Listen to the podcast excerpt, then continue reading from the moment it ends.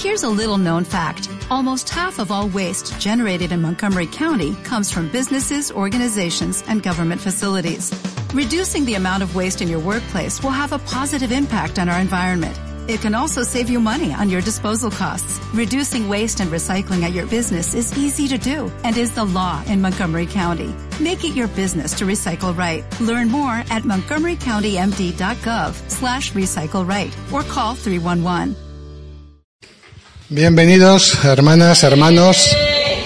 Bienvenidos todos. Estamos con el Padre Nuestro. Habíamos llegado a lo del pan nuestro de cada día que veíamos el domingo pasado. ¿Y qué tocaba lo siguiente? Perdónanos nuestras deudas.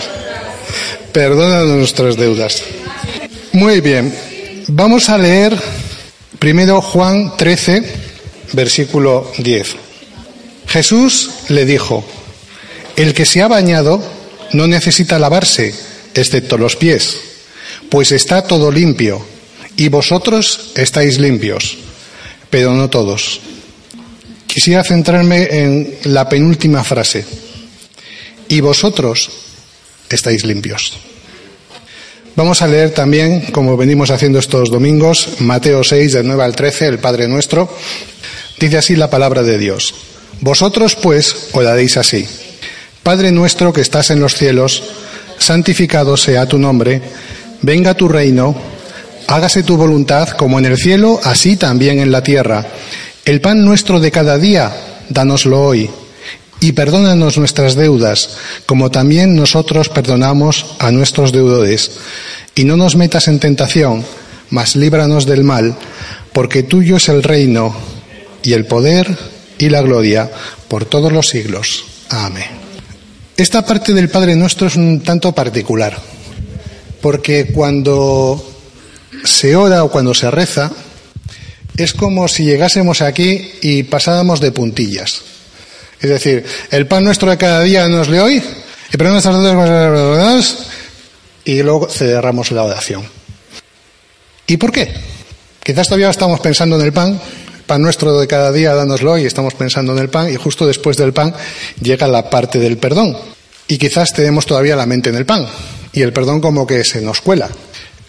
Por otro lado, a veces quizás pensamos que, bueno, es que yo soy cristiano, yo no peco, yo no cometo faltas, yo soy prácticamente perfecto.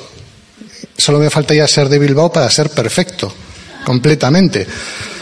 Eh, a veces corremos ese riesgo de pensar esto. Y cuando estamos pensando que no, yo es que soy perfecto, yo no peco, yo lo hago todo bien. ¿Os acordáis cuando el, rico joven le dice maestro bueno y Jesús le corrige, cuidado que bueno solo es Dios? Y nosotros, sin embargo, nos creemos buenos.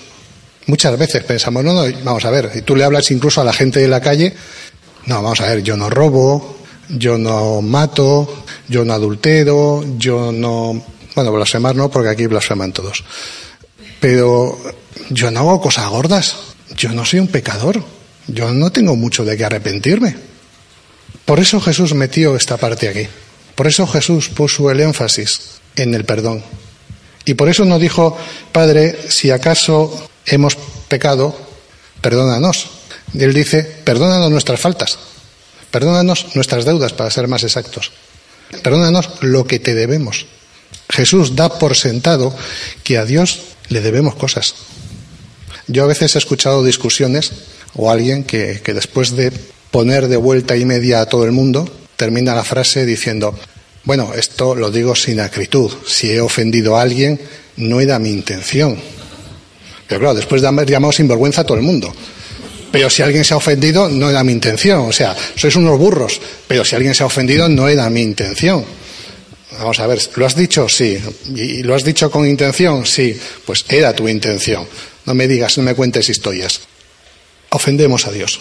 Debemos a Dios. Y debemos a Dios cada día. Aunque la duda principal ya ha sido pagada, Jesús dice, el que está bañado no necesita volver a bañarse ya se ha bañado. Hombre, hasta el día siguiente, sobreentiende. El que está bañado no necesita volver a bañarse. ¿Por qué? El que ha sido perdonado por Dios Cuando tú entregas tu vida a Dios y le aceptas como Señor y Salvador, Dios limpia tu pasado. A partir de ese momento has sido lavado y estás nuevo. Aunque, como dice la Biblia, aunque tus pecados fueren como la grana, aunque tus pecados fueren rojos como el carmesí, como la grana, se dan como la nieve.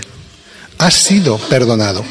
Ahora bien, Jesús nos dice, el que se ha bañado no necesita bañarse, sino solo lavarse los pies. Porque todos los días estamos en contacto con el polvo, con el suelo. Todos los días estamos en contacto con nuestra humanidad y todos los días fallamos de alguna manera. Todos los días creamos deudas con Dios, deudas de santidad, deudas de amor, deudas de justicia. Deudas de santidad porque nunca alcanzaremos el nivel que Dios nos demanda. La Biblia nos dice, sed santos porque yo soy santo, porque Dios es santo. Debemos ser santos. Santos quiere decir apartados de cualquier otra cosa y dedicados a Dios.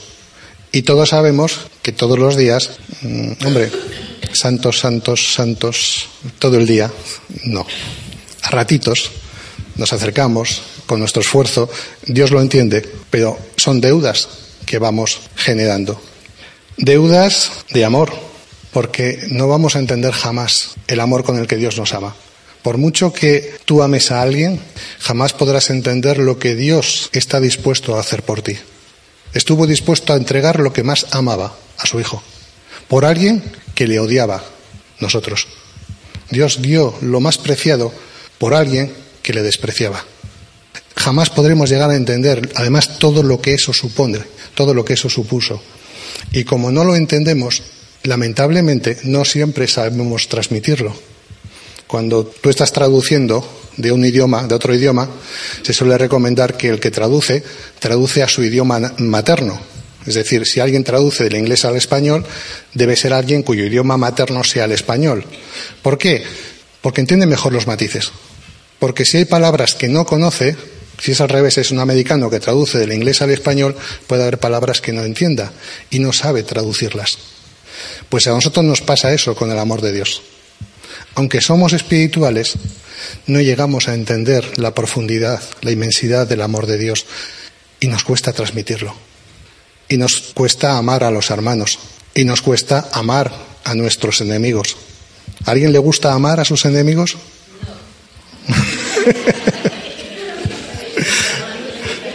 Ha hablado. ¿A alguien le gusta amar a sus enemigos? No. Cuando alguien te da una patada, cuando alguien te hace daño, cuando alguien te hiere, amarle cuesta. Humanamente puede ser imposible. Humanamente puede ser imposible. Pero Dios nos dice que hemos de amar aún a nuestros enemigos. Y esto solo es posible con el amor de Dios. Pero nos cuesta. Y generamos deudas de amor. Generamos deudas de amor hacia los que no conocen a Dios. Y cuando no amamos como ama Dios, amar con generosidad. Y deudas de justicia porque por muy firmes, por muy firmes que pensemos estar, vamos a tropezar. Por muy firmes que vayamos a estar, vamos a caer. Dice un estudioso que Pedro habla más en la Biblia, en los Evangelios, que todos los demás apóstoles juntos. Él era el impetuoso, él era el que cuando había que hablar, era el primero que hablaba. Cuando había que pedir voluntarios para algo, ahí estaba Pedro.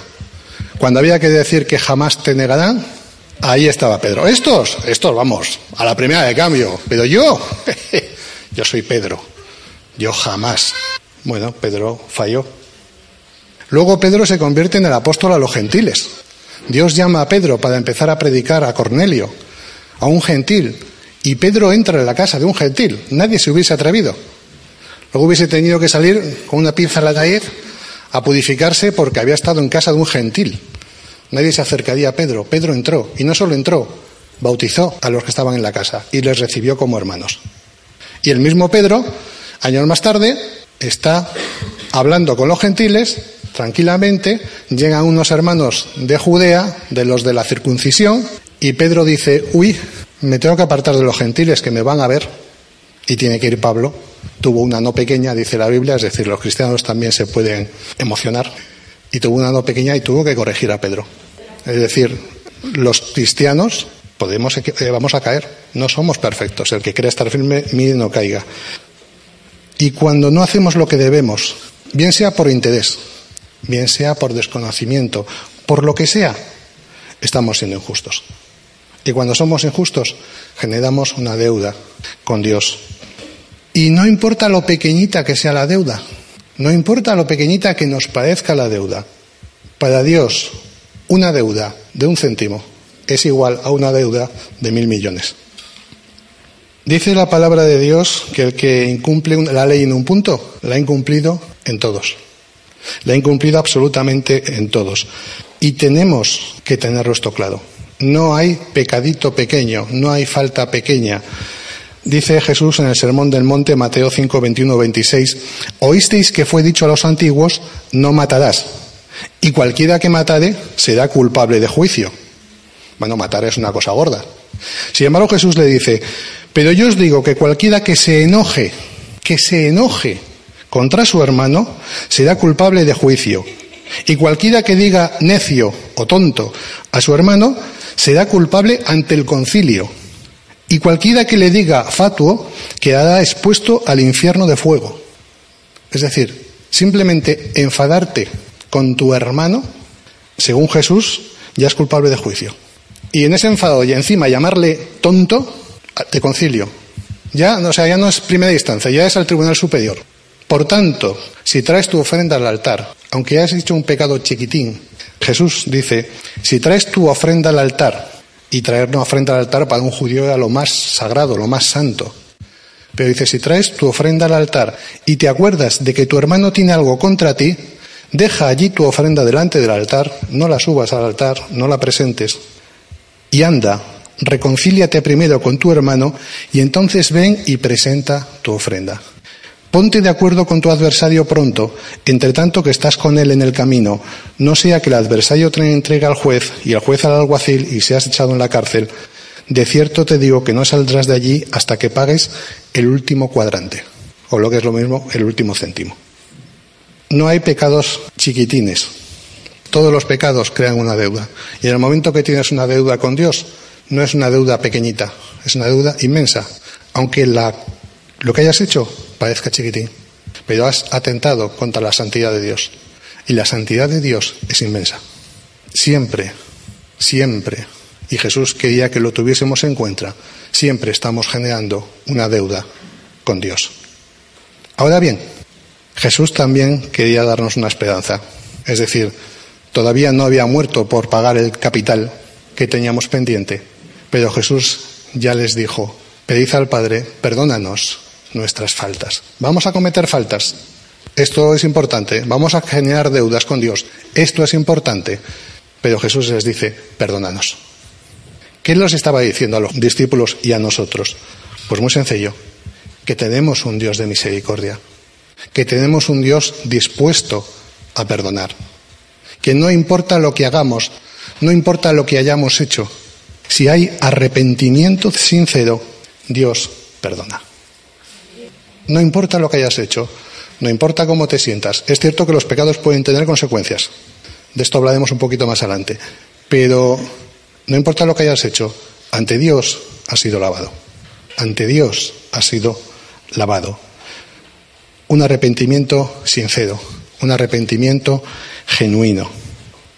Ahora bien, ¿quieres arrepentirse? Porque si le preguntas a un ladrón que acaba de robar un banco, y al que la policía acaba de detener y al que el juez después le condena a 15 años de cárcel, se arrepiente. Se arrepiente de que le hayan cogido. Se arrepiente de haber robado mal. Se arrepiente de las consecuencias. Pero normalmente no se arrepiente de robar. Te arrepientes de las consecuencias, pero no de robar. El arrepentimiento que Jesús busca en nosotros es el arrepentimiento de lo que has hecho. No de las consecuencias, sino de lo que has hecho. Dios lo que quiere es que cuando tú te arrepientas, no lo hagas porque te ha salido mal, no lo hagas porque te han pillado, lo hagas porque simple y llanamente sientes que ante Dios le has fallado. Entiendes que esa no es la manera, que quizás te ha salido hasta bien, pero que esa no es la manera. Y pides perdón a Dios. Arrepentirse no es lamentarse, arrepentirse es entender que ese no es el camino y cambiarlo. Eso es arrepentirse. Entender que no es el camino y cambiar el camino, cambiarlo por el camino de Dios. Ese es el verdadero arrepentimiento. Arrepentirse tampoco es ir a confesarse después de cada pecado, porque hay gente que está confesándose y está preparando en la cabeza lo siguiente que va a hacer. Eso no es arrepentirse, eso es cumplir un rito que te han enseñado que hay que hacer, pero que en realidad tú no vives. No, yo voy, me limpia, supuestamente, pero ya estoy planificando lo siguiente que voy a hacer. Eso no es arrepentirse. Eso no es arrepentimiento. ¿Por qué? Porque no hay un cambio de camino. Pides perdón por eso que has hecho, pero sigues en el mismo camino. El apóstol Pablo dijo en Hebreos, porque si pecáramos voluntariamente después de haber recibido el conocimiento de la verdad, ya no queda más sacrificio por los pecados, sino una horrenda expectación de juicio, de hervor de fuego y de hervor de fuego que ha de devorar a los adversarios.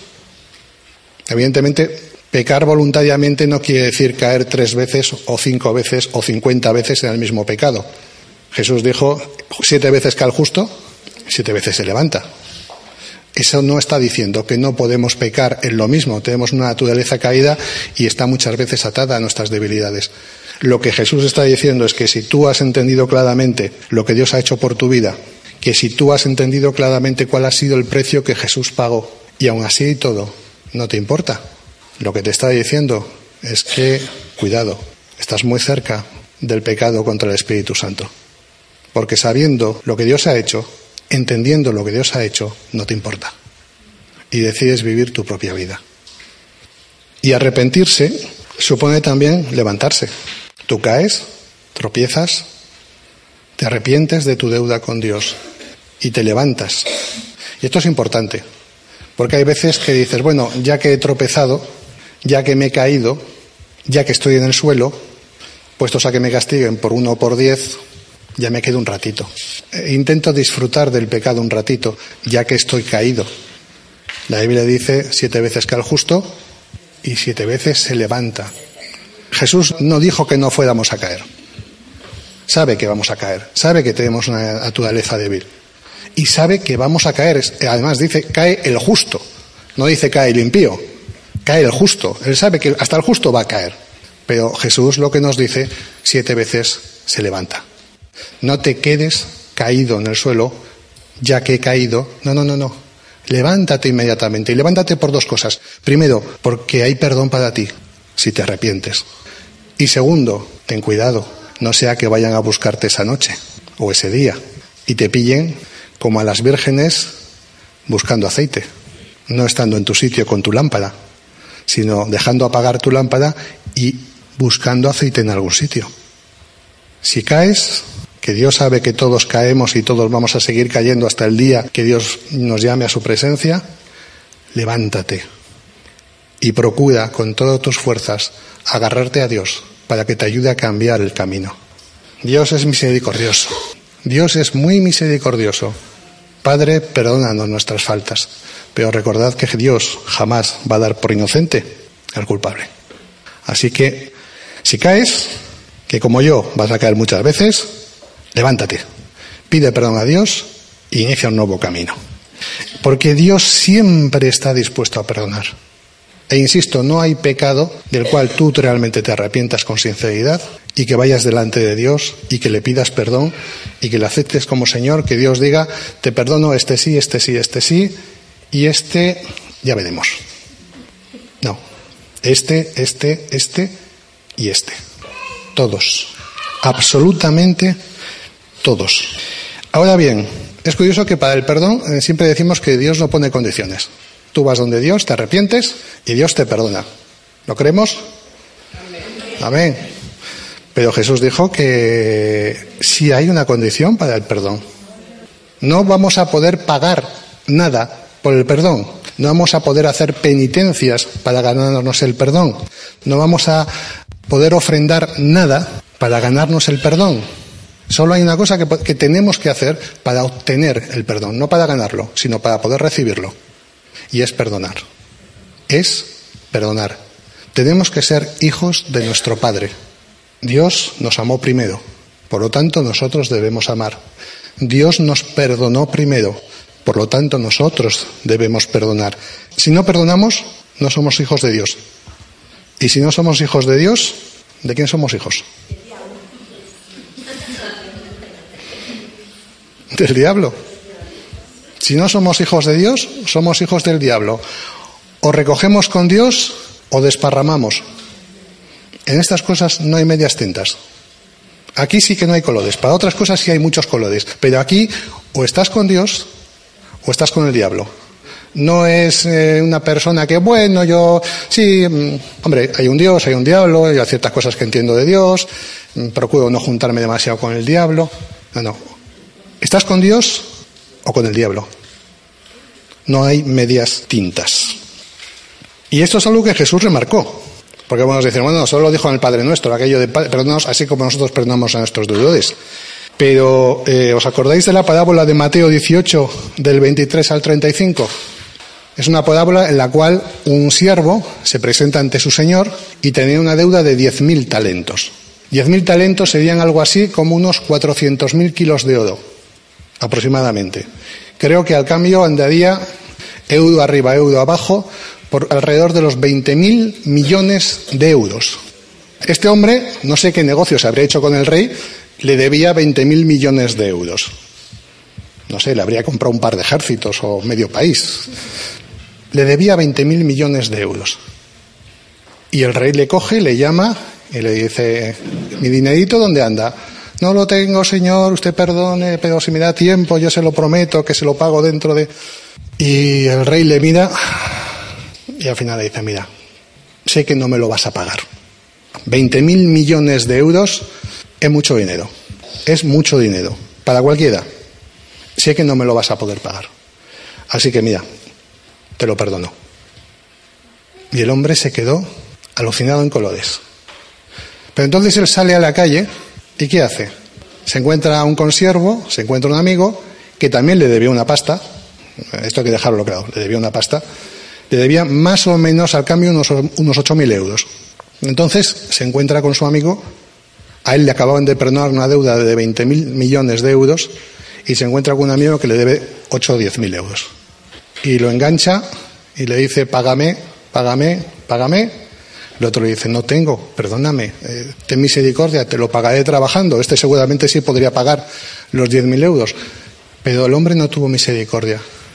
Y lo enganchó lo llevó al alguacil y el alguacil dijo, ¿esta deuda es cierta? Sí, a la cárcel. Era cierta. Sin embargo, ¿qué pasó con el rey? Se enteró. Los amigos de aquel hombre fueron al rey. Es cierto, debía ese dinero. Es cierto, debería haber estado en la cárcel. Pero el hombre al cual le debía ese dinero acababa de ser perdonado de una deuda infinitamente mayor. Y el rey le dijo, ¿no tendrías que haber tenido tú también misericordia? Porque las deudas que tenemos entre nosotros son como esos 8.000 euros comparados con esos 20.000 millones. Eso es lo que quiso decir Jesús. Nuestras deudas entre nosotros, por mucho que nos ofendamos, por mucho que nos ofendamos, son nada comparado con lo que le debemos a Dios.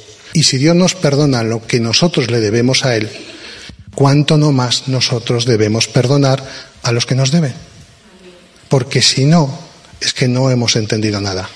El rey cogió a aquel hombre y lo metió en la cárcel. Y le dijo, ahora me vas a pagar los 20.000 millones. Y no sales hasta que no me, me pagues el último céntimo. Hacer negocios desde la cárcel, complicado. Y más en aquella época que no había teléfonos móviles ni nada de eso. Así que aquel hombre quedó en la cárcel de por vida.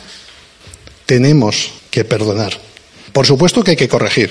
Perdonar no quiere decir que alguien te esté tocando el ojo todo el día y tú le digas te perdono, te perdono, te perdono y tengas el ojo así. Es decir, mm, también hay que amonestar al que hace lo incorrecto. La Biblia nos dice que tenemos que corregirle con, con amor, con misericordia, pero hay que corregirle. Está haciendo lo incorrecto y vale, un día me puede meter el ojo a mí, pero un día igual le mete el ojo a un elefante y el elefante igual no perdona tenemos que corregir. Perdonar no implica no corregir, perdonar implica corregir, pero implica perdonar, olvidar.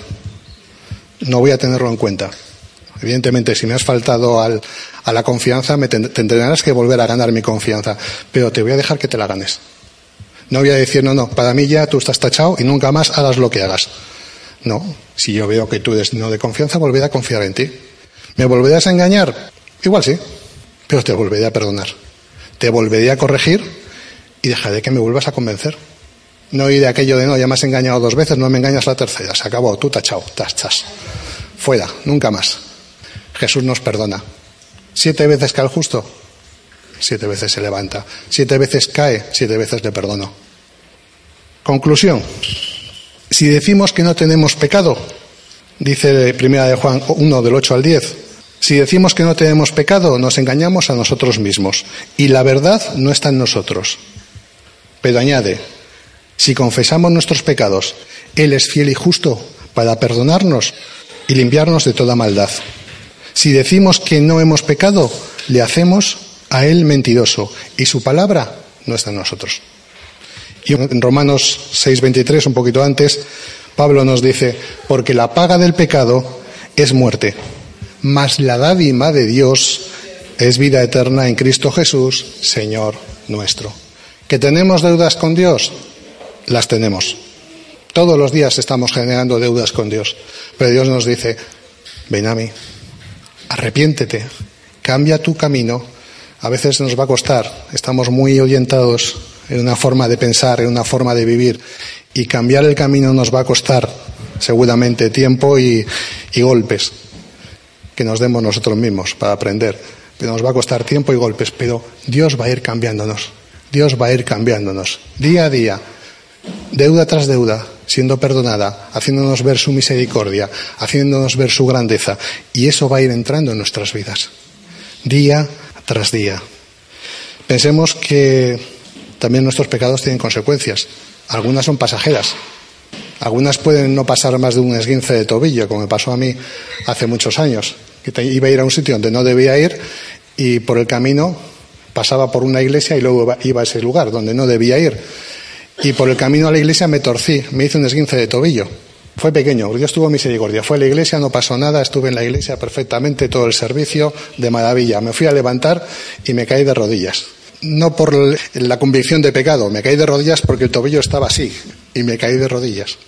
Pues a veces las consecuencias pueden ser pasajeras, puntuales, pero otras pueden ser graves y pueden llegar a ser permanentes.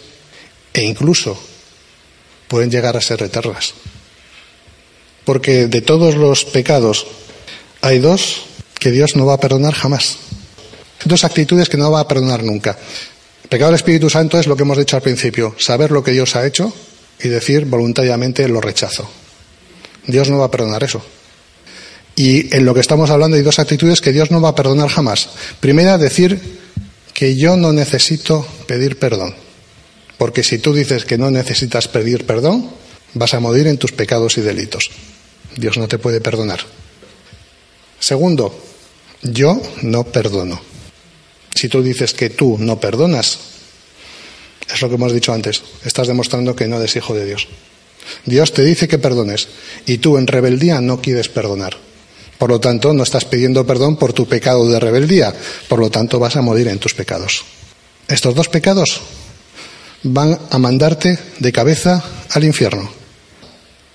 Yo no necesito pedir perdón por nada.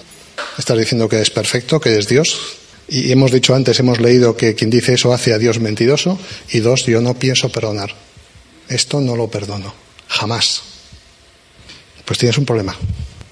Porque igual te vas a ver en el mismo sitio que la otra persona. Piensa que los cristianos hemos sido llamados a llevar la vida de Dios al resto de nuestros semejantes. Y si no somos capaces de amarnos, si no somos capaces de perdonarnos, si no somos capaces de mostrar al mundo que perdonamos, ¿qué vamos a mostrar? ¿Palabras? Dios necesita y el mundo necesita hechos. No palabras. Están cansados de palabras de gente que se sube a un púlpito y habla y habla y promete y promete. Y... La gente quiere hechos, quiere gente que se ame, quiere gente que sea capaz de perdonar, quiere gente que sea capaz de amar a su enemigo, quiere gente que sea capaz de orar por su adversario. Esto es lo que el mundo necesita ver. Estos que trastornan el mundo entero, ¿por qué? Porque hacían esas cosas. Porque estaban locos. Gente que ama a los que le apedrean, gente que ama a sus enemigos, gente que se ama entre ellos. ¿De cuándo se ha visto eso? Lo bien que despellejarse cuando estamos hablando en familia de otro, ¿no? Del que no está.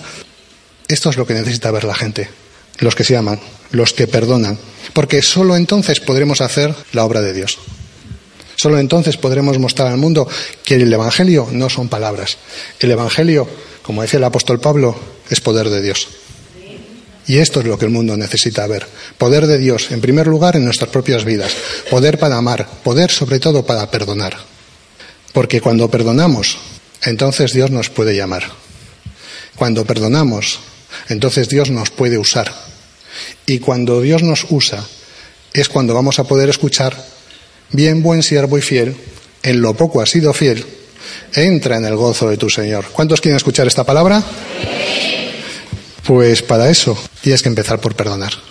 Para eso tienes que empezar por reconocer tus pecados y pedirle perdón a Dios y levantarte cada día. Vamos a orar un momento. Padre Santo y Padre Eterno, te damos muchísimas gracias, Dios mío, por tu inmensa misericordia. Gracias, oh Dios, porque tú perdonaste todo nuestro gran deuda, Señor por medio del sacrificio de tu Hijo en la cruz. Tú nos limpiaste en aquel preciso instante que entregamos nuestra vida a ti, que te aceptamos como Señor y Salvador.